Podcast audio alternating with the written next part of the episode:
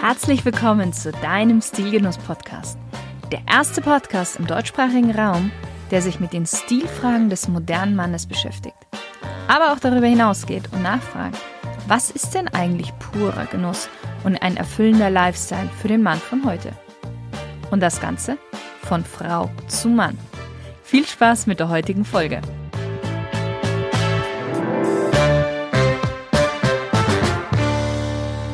Hallo liebe Stilgenusshörer, ich bin zurück von der Sommerpause und ich muss sagen, ich habe mich schon so gefreut, wieder neue Folgen für dich aufzunehmen, weil ich habe auch einige gute Themen mit im Gepäck. Und natürlich, es geht auch jetzt dann wieder weiter mit den Interviews. Ich weiß nicht, vielleicht hast du mich auf Instagram verfolgt. Ich war ja auf einer Podcastreise in Düsseldorf und Hamburg und ab nächster Woche starten da auch die Interviews. Und wenn du mir noch nicht auf Instagram folgst, das aber gerne machen möchtest, dann tu das gerne. Ich würde mich darüber freuen. Du findest mich ganz einfach unter shirin.sayit. So, ich hoffe natürlich, du hattest einen wunderbaren Sommer und ich hoffe auch sehr, dass dir das Special mit meinen Studentinnen rund um Modern Dresscodes gefallen hat. Wenn du dazu noch ein paar Fragen hast oder so, dann darfst du mir die natürlich auch sehr gerne stellen. Jetzt heute möchte ich mit dir über ein Thema sprechen, das wir wirklich alle kennen. Wenn wir eine Person kennenlernen, stecken wir sie automatisch in eine Schublade. Das ist meistens gar nicht von uns eigentlich böse gemeint, aber unser Gehirn funktioniert nun mal so. Und oft ist dieser erste Eindruck sehr entscheidend für die weitere Beziehung zu diesem Menschen. Was wir leider selber häufig vergessen ist, dass wir selbst in diesem Moment in eine Schublade gesteckt werden und da auch nicht mehr so schnell herauskommen.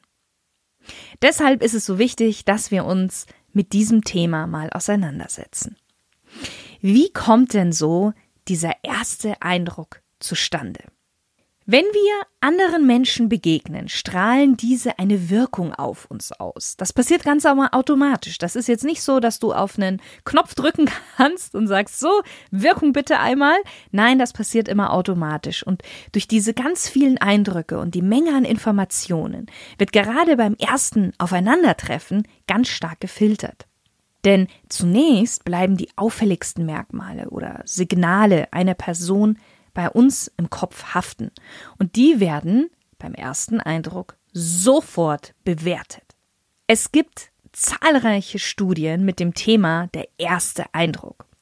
Und eine recht bekannte Studie des Max Planck Instituts für Wirtschaft besagt, dass bereits nach 150 Millisekunden wir uns unbewusst einen ersten Eindruck vom Gegenüber gebildet haben. Und natürlich andersherum dasselbe. So, wie lange sind 150 Millisekunden? Ich kann dir verraten, nicht sehr lange. Tatsächlich entspricht das der Zeit, in der wir einmal blinzeln. In diesem mega schnellen Prozess entscheidet unser Unterbewusstsein, ob wir wollen oder nicht, ob wir jemanden sympathisch oder unsympathisch finden, also Freund oder Feind. Warum ist der erste Eindruck so genau, obwohl er so blitzschnell entsteht? Ich meine, hallo, 150 Millisekunden. Das Gehirn verarbeitet automatisch alle verfügbaren Informationen über unbekannte Personen und das Ganze auch ohne Anstrengung. Weil hierzu werden die klassischen Verarbeitungswege umgangen und die Amygdala kommt ins Spiel. Ich bin mir sicher, du hast davon schon mal gehört von der Amygdala. Sie ist für die schnellen emotionalen Urteile zuständig. Und so kommt dann dieses intuitive Gefühl zustande, das sich rational erstmal nicht unbedingt begründen lässt. Und ja, während wir jetzt bewusst darauf achten, dass der erste Eindruck uns nicht beeindruckt, hat unser Unterbewusstsein sich bereits lange einen ersten Eindruck gebildet. Der erste Eindruck ist also unvermeidlich, ob es uns gefällt oder nicht. Und genau aus diesem Grund sollten wir uns gezielt darauf vorbereiten, wie wir den ersten Eindruck hinterlassen können, den wir hinterlassen wollen. Und noch ein weiterer interessanter Fakt ist, dass es keinen großen Unterschied macht, ob man eine Person nur wenige Sekunden sieht oder ein halbstündiges Gespräch mit ihr führt. Denn der erste Eindruck verändert sich in der Regel nicht bedeutend. Hat ein Beobachter mehr Zeit zur Einschätzung, ändert sich lediglich die Sicherheit, mit der er sein Urteil fällt. Das fanden nämlich die US-Forscher Janine Willis und Alexander Todorov von der Princeton University heraus. Und was sie auch herausgefunden haben, auch sehr spannend ist, dass der erste Eindruck bei vielen Beobachtern der gleiche ist. Ist einem jemand auf Anhieb sympathisch, hat er auch auf andere höchstwahrscheinlich die gleiche Wirkung. Also du siehst zwei Fliegen mit einer Klatsche. Ich bin mir sicher, dass du dir jetzt die Frage stellst, warum das so ist, dass, der, dass sich der erste Eindruck so schwer ändern lässt, wenn er sich so schnell bilden lässt. Hier spielen drei psychologische Effekte eine zentrale Rolle und ich bin mir sicher, du hast den ein oder anderen Effekt schon mal gehört, zumindest bei mir. Als erstes kommt der Primacy-Effekt ins Spiel. Der Primacy-Effekt ist ein Kurzzeitgedächtnisphänomen. Er sorgt dafür, dass wir jüngere Informationen als prägender empfinden als jene zwischendrin. Hm, du kennst es bestimmt bei einem Vortrag. Meistens kann man sich sehr gut an den Anfang und auch an das Ende erinnern. Weniger aber, was in der Mitte gesagt wurde. Und genau das ist diese Auswirkung des Primacy-Effekt. Das mit dem Ende, da kommen wir gleich noch dazu. Der zweite Effekt ist der Halo-Effekt, der Heiligenschein-Effekt. Entdeckt wurde dieses sozialpsychologische Phänomen bereits im 19. Jahrhundert, und zwar von dem amerikanischen Verhaltensforscher Edward Lee Thorndike. Und hier wird eigentlich ein Fehler in unserer Wahrnehmung beschrieben, und zwar bei dem einzelne Eigenschaften einer Person so dominant auf uns wirken, dass sie einen überstrahlenden Gesamteindruck erzeugen. Deshalb eben auch Halo. Was meine ich damit?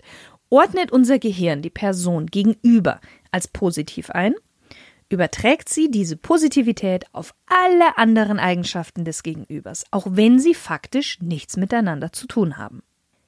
Das negative Gegenstück ist der Horn-Effekt. Hier reicht zuweilen schon eine einzige negative Eigenschaft, ein einziges falsches Wort, ein simpler, verpatzter Eindruck. Und schon neigen wir dazu, unserem Gegenüber auch in den anderen Bereichen Defizite zu unterstellen. Jede Aussage wird dann auf die Goldwaage gelegt und anders aufgenommen, als sie vielleicht gemeint ist. Aber auch hier, ich möchte nochmal betonen, nicht nur wir machen das mit anderen, sondern auch die anderen, die gegenüber mit uns. Und das wird dann auch nicht besser mit der Zeit, denn unser Gehirn sucht fast schon begierig nach negativen Dingen, um unsere erste gefällte Meinung zu rechtfertigen. Und das Ganze natürlich aber auch im positiven Sinne. Also auch hier sucht dann unser Gehirn ja begierig danach nach positiven Dingen, um eben unsere Meinung zu rechtfertigen. Jetzt kommen wir zum letzten Effekt, dem Recency-Effekt. Das ist das Gegenstück vom Primacy-Effekt. Du kennst bestimmt das Sprichwort, der erste Eindruck zählt, der letzte bleibt. Der Recency-Effekt hat eine prägende und dominante Rolle bei neuen Kontakten, wenn es zum Ende hingeht. Und deswegen können wir uns auch zum Beispiel bei Vorträgen immer das Ende auch so gut merken. Das heißt, du siehst schon Primacy und Recency-Effekt, einmal der Anfang und der Ende und der Halo-Effekt, dieser überstrahlende Gesamteindruck. Inzwischen weiß man, dass vor allem zwei Punkte ganz entscheidend sind, wenn wir das erste Mal einem Fremden gegenüberstehen. Und zwar die Einschätzung, ob das Gegenüber vertrauenswürdig und sympathisch oder aber aggressiv und hinterhältig ist. Sprich, wir hatten es vorhin schon mal, Freund oder Feind. Aus evolutionärer Sicht ist das natürlich äußerst sinnvoll, denn den bösen Feind vom friedlichen Freund zu unterscheiden, entscheidet oder zumindest damals entschied über Leben und Tod. Die zweite Einschätzung hingegen zielt jetzt auf den sozialen Status des anderen. Und das ist auch etwas, was bei Männern sehr entscheidend ist. Ist mir der bislang Unbekannte überlegen? Ist er stark? Ist er dominant? Ist er kompetent? Diese beiden Einschätzungen, also wie steht es mit der Vertrauenswürdigkeit und wie mit dem sozialen Status, sind schließlich ausschlaggebend für die Entscheidung, ob und wie man sich dem anderen nähern kann oder ob man ihm doch dann lieber fernbleibt. Gut, welche Faktoren sind nun entscheidend? Es liegt in der Natur der Sache, dass der erste Eindruck fast ausschließlich auf, und ich setze es jetzt mal so in Gänsefüßchen, oberflächlichen Faktoren, auf Wahrnehmungen beruht, die natürlich nichts über Charakter, Kompetenz oder Fachwissen aussagen, aber sich darauf in unseren Köpfen einfach mal übertragen lassen. Und diese Wahrnehmung auf die oberflächlichen Faktoren sind vor langer Zeit im Rahmen unserer Evolution entstanden und haben sich bis heute einfach gehalten. Also zu den Faktoren zählen vor allen Dingen Blickkontakt, Lächeln, Haltung und Körpersprache, das Äußere, klar, Kleidung und Pflege und auch der Duft. Und wenn diese Dinge positiv eingestuft werden und dein Gegenüber Lust auf mehr hat, wird er sich auch mit deinen inneren Werten beschäftigen. Hört sich hart an, ist aber so. Und ich möchte jetzt mit dir auf ein paar dieser Faktoren mal eingehen und starten möchte ich mit dem Blickkontakt. Blickkontakt ist nämlich sehr, sehr wichtig. Vermeide beim ersten Kontakt einen prüfenden Blick von oben nach unten und zurück. Das wird von dem anderen mit sehr großer Wahrscheinlichkeit ziemlich negativ und auch arrogant wahrgenommen. Stattdessen wende dich dem Gegenüber zu und stelle ganz unmittelbar Augenkontakt her. Ein weiterer ganz wichtiger Punkt ist das Lächeln. Und dazu denke ich, muss ich eigentlich nicht viel sagen, weil ein schönes, ehrliches Lächeln sagt mehr als tausend Worte. Ein Lächeln verbindet, ein Lächeln schafft eine positive Aura. Also bitte lächeln und nicht durchgehend und dümmlich, sondern von Herzen und ehrlich. Körperhaltung. Auch hier, du kannst ganz viel richtig machen und du kannst natürlich auch ganz viel falsch machen. Wie machst du es richtig? Achte immer auf eine offene Körperhaltung, stelle beide Beine fest auf dem Boden, überkreuz nicht die Beine oder auch so ein nervöses Hin- und Her-Tänzeln wirkt eher unsicher. Stehe aufrecht, weil das strahlt Selbstbewusstsein aus und mach das alles nicht nur erst dann, wenn du mit jemand Neues sprichst, sondern auch schon davor, weil du weißt ja nicht, wie lange dich der andere vielleicht schon im Visier hat, bevor du ihn vielleicht überhaupt mal gesehen hast. Die Punkte, die ich jetzt aufgezählt habe bis jetzt, das sind alles Dinge, die man üben kann und die man auch üben sollte. Weil in einer stressigen Situation schaltet unser Körper auf einen Automatismus um und macht das, was er gewöhnt ist zu tun. Und jemand Neues kennenzulernen, ist für unser Geist und Körper gewisserweise etwas Stressiges, weil wir ja selbst damit beschäftigt sind, den anderen einzustufen. Und es ist was Neues. Deswegen übe, damit in der stressigen Situation der Automatismus bei dir besagt, gerade stehen, lächeln, ein bisschen Blickkontakt haben, mit beiden Beinen fest auf dem Boden stehen. Und übe das, bis es für dich normal wird. Am besten auch mit jemandem, der dich neutral und ehrlich beurteilt, der dir wirklich Feedback gibt und dir hilft. Eine weitere starke Rolle bei der Wahrnehmung und beim ersten Eindruck spielt die Kleidung. Während sich die Körpersprache und die Körperspannung verändern kann, bleibt die Kleidung immer gleich. Entsprechend prägend wirkt sie auch. Wenn eine Person eher negativ wahrgenommen wird, also beispielsweise langweilig oder nachlässig, liegt das mit hoher Wahrscheinlichkeit auch an der Kleidung. Goethe, ich bin mir sicher, du kennst ihn, hat schon gesagt, wie du kommst gegangen, so du wirst empfangen. Ein weiterer Punkt bei der Kleidung, die du beachten solltest und die man bei der Sympathieforschung herausgefunden hat, ist, dass wir Menschen netter finden, je mehr Gemeinsamkeiten wir an ihnen entdecken. Das heißt für dich, ganz banal, zieh dich zum Anlass passend an. Das ist banal, für viele ist das aber tatsächlich schon eine Herausforderung.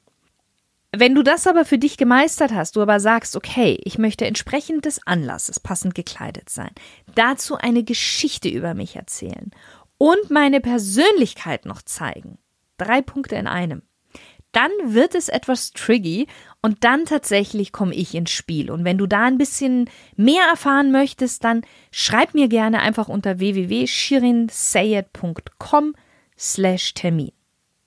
Weil mit der Kleidung alleine ist es ja auch noch nicht getan. Auch Farben sagt man eine besondere Bedeutung auf die Wahrnehmung vom Menschen zu. Nun ihnen wird auch eine ja, Verstärkungsfunktion oder Förderung der nonverbalen und verbalen Kommunikation zugeschrieben. Bin mir sicher, du möchtest ein Beispiel. Blau. Blau steht für Vertrauen, Zuverlässigkeit und Seriosität. Weil nicht umsonst wird ausgerechnet diese Farbe so häufig in den Logos von Banken und Versicherungen verwendet. Jetzt ist aber Blau nicht für jedermann die Allheilmittelfarbe. Deswegen meine Frage an dich. Weißt du schon, welche Farbe deine Werte wirklich widerspiegelt? So, zum Schluss habe ich noch ein paar Tipps bzw. eine kurze Zusammenfassung, wie du deinen ersten Eindruck meistern kannst. Aufgepasst. Entscheide, wie du wirken willst. Welcher erste Eindruck von dir soll deine Mitmenschen ansprechen? Und das gilt beruflich als auch privat, bei Bekanntschaften, neuen Freunden oder ja, dem Partner fürs Leben vielleicht. Schau immer durch die sogenannte Kundenbrille, durch die Brille des Gegenüber. Nicht wie du auftrittst, sondern wie du wahrgenommen wirst, ist entscheidend. Frage dich also, was tue ich, damit der Gegenüber mich so wahrnehmen kann, wie ich es möchte. Hol dir Feedback, frage andere, wie du wirkst. Und bitte nimm dieses Feedback entgegen, ohne dich dafür zu rechtfertigen. In dem Feedback, das uns mal am meisten stört, liegt oft die größte Wahrheit. Trainiere deinen Auftritt und deine Wirkung. Und wenn dich das Thema noch tiefergehend interessiert und du wirklich fachmännische Hilfe gerne hättest, dann melde dich bei mir. Ich hoffe, dir hat die Folge wieder einmal gefallen und du konntest auch was Wichtiges für dich mitnehmen. Es war mir ein Vergnügen, dass du zugehört hast. Bis zum nächsten Mal und wie immer einen wundervollen Tag für dich. Du gehörst zu denen, die genau wissen, dass Kleidung nicht nur oberflächlich ist, sondern mit uns und mit dem, der uns sieht, was macht. Und eigentlich bist du schon ganz zufrieden, aber dir fehlen die letzten 20 Prozent. Worauf wartest du? Hol dir jetzt dein kostenloses Beratungsgespräch bei mir unter www.shirinzäh.com slash Termin und wir holen dein ganzes Potenzial raus. Ich freue mich darauf. Deine Shirin.